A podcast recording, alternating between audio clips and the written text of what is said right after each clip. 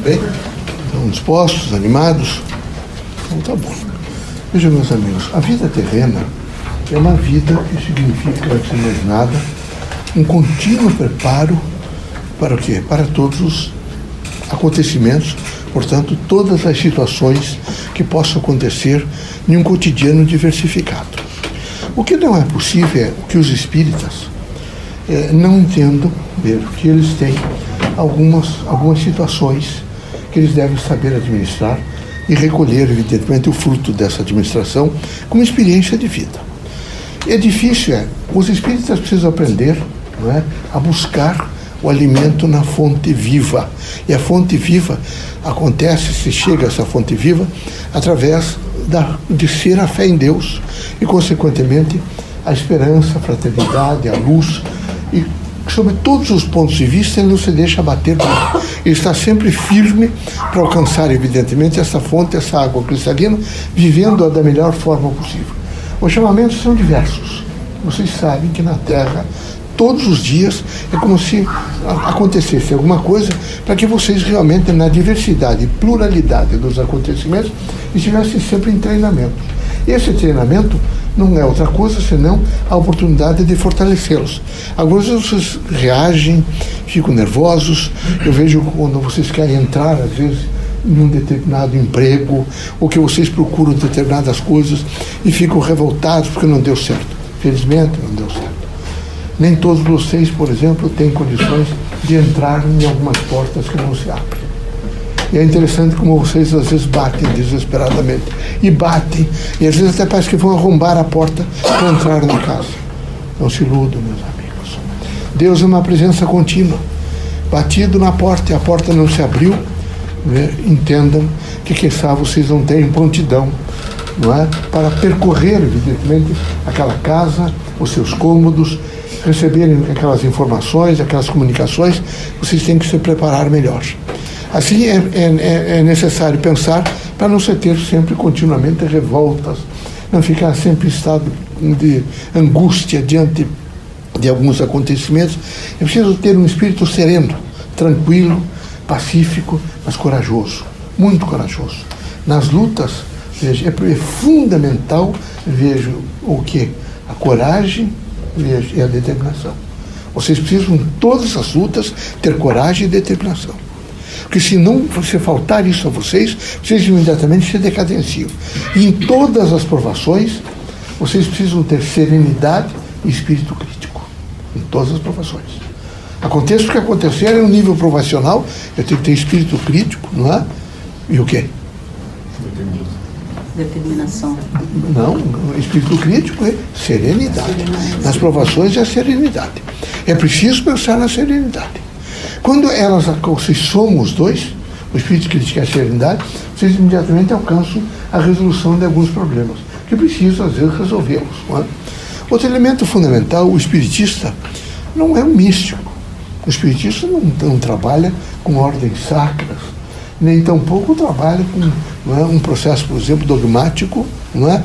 de maneira nenhuma, nem sacro. Mas ele tem na sua casa, na, nos locais de trabalho, um contínuo respeito. Ele não pode, ele tem que ter na sua casa uma casa que lhe permita respirar uma dimensão de espiritualidade.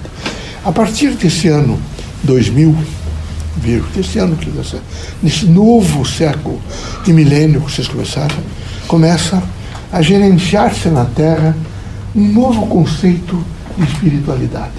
Começa a surgir uma nova conceituação do que é a espiritualidade. Imediatamente passou-se a ser mais tolerante com todas aquelas criaturas, desde a primeira mão até aqueles núcleos mais não é, elitizados, no sentido de trazer mensagens sobre a fonte da vida, que é Deus. Todos começaram a querer entender um pouco, entender o que é que significa esses chamamentos, o que é que significa esses homens, às vezes, não é? às vezes paramentados, outras vezes simples, andarilhos, enfim, criaturas as mais diversas, mas que falam em nome de Deus, todos eles. A partir desse, desse novo século e desse milênio, vocês começam a ter um novo entendimento. É uma luz que começa a penetrar em vocês todos e vocês ficam mais pacíficos, vocês começam a aproveitar melhor, começam a entender melhor a natureza. É preciso entender a natureza. Infelizmente, o, esse desentendimento e esse descaso para com a natureza estão aí.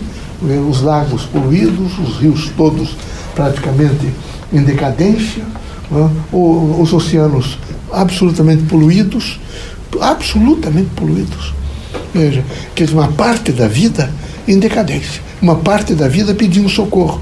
Então é preciso, mais do que nunca, que vocês tenham o senso crítico para começar a se iluminar. Então, é um novo estágio de iluminação. E essa iluminação, ela exige um pouco de concatenação. Ela exige, por exemplo, que vocês façam mais reflexões, que vocês meditem um pouco mais. Eu quero dizer a vocês que seja seio nenhum. Quem meditar, por exemplo, 15 minutos ao dia, você vê livre de todas as dores. Eu não tenho dúvida nenhuma. É só fazer a meditação. É vocês fazer um pouco da reflexão, quem sabe lembrar na reflexão o, o, o reencarne, o nascimento, o nascimento, como é que aconteceu isso, a, a, mãe, o pai, a família, até vocês ficarem adolescentes, vão crescendo e de repente vocês entendem que vocês estão adultos e continuam, estão nesse momento nas grandes redes de trabalho, nos entendimentos maiores da vida, onde sexo, poder, bebida, chamamentos mais diversos se compõem, evidentemente, e se cruzam todos os dias para ver se tiram vocês daquele, daquela tranquilidade. E, em face disso, era necessário que vocês, é, se autoconhecendo cada dia um pouco, vocês imediatamente caiam no processo da meditação. Meditem quando você feche os olhos, solte as mãos da melhor forma possível e imediatamente façam o poder da imaginação. O imaginático, essa composição de imaginar, é, foi feita exatamente para que o homem pudesse começar a preparar a sua autoiluminação. Ele pensa que ele está naquele momento, e isso é muito verdadeiro, porque ele tem a imanência nele, imanência é luz. Ele começa a sentir essa luz da imanência. Né? E a partir do momento que ele começar a sentir essa luz da imanência, ele começa a dizer: Eu estou bem, é? eu sou uma pessoa alegre, feliz. Mas não é só dizer a ele, é preciso que, de, que ele entenda o que é que ele quer dizer em ser alegre, feliz. É preciso que ele perceba, por exemplo, o que é que significa alcançar o dia seguinte. Então ele medita um pouco, vê se para naquele momento, até de dizer essas palavras ou essas coisas, e começa a deixar que ele faça uma pesquisa de ordem espiritual e mantenha-se no silêncio. O silêncio é a porta da vida. É a luz do espírito. É o equilíbrio, é a paz. É o que toda humanidade procura permanentemente. O silêncio é a linguagem mais extraordinária do Criador. Portanto, ficar em alguns minutos em silêncio é fazer a meditação, é se, se encontrar é? é fazer efetivamente a autenticação da sua própria identidade. Que Deus abençoe vocês, que Jesus os ilumine, que vocês sejam muito fortes e que todos os dias vocês tenham o poder de sentir essa iluminação. O milênio está aí, está iluminando. É necessário abrandar um pouco o coração, o espírito. É preciso, nesse momento, clarear mais e limpar mais o que significa buscar a verdade é preciso muito mais do que isso entender não é? a não linearidade. Nada é linear. É preciso entender que nada é linear. Quando se entende que nada é linear, começa assim uma grande, um grande estágio. Tudo é diferente, tudo é diferente. Amanhã, quando eu começar a piscar de manhã, estarei piscando diferente. A frequência que está chegando a mim agora não é a mesma que chegará amanhã de manhã. Quantos laboratórios nesse momento eles estão trabalhando. Quantos homens estão gerando, por exemplo, pensamentos críticos em torno do universo? Como é que eles estão movimentando essa frequência da procura da verdade? Portanto, é preciso pensar na não linearidade. Ela é fundamental. Se pensar que tudo é linear, cria-se um processo de, não é, de engessamento, cria-se um processo nesse momento de criar, parece que é a mesma coisa, de fazer a mesma coisa, quando o mundo não é fazer a mesma coisa. O mundo é todos os dias alcançar e ser diferente. É difícil isto, mas é necessário pensar nisso. Deus seja sempre com cada um de vocês e com todos nós, que possamos, com a consciência crítica e uma operação profunda do nosso ser sentir o que representa a força do amor. Tenho certeza que vocês todos procuram a paz. E quem procura a paz está sentado no amor. Não há paz sem amor. Não há paz sem amor. É preciso pensar muito sobre isso. Às vezes é difícil, mas não há paz. O amor é o alimento para todas as horas, é o substrato do próprio ser, portanto, o extrato também. E é substancialmente o elemento que ninguém vive sem. Então é necessário que os irmãos todos entendam por que, que todos os homens que falaram em Deus falaram no amor. Por que, que todos eles continuam fazendo a marcha e, e, e divulgando a composição do amor. Por que, que todos os poetas sempre se preocuparam em falar um pouco sobre o amor? O que é que significa a literatura, os romances, se não, se não tivesse a força do amor? O amor, veja, é um antídoto contra todos os males. É luz em todos os caminhos.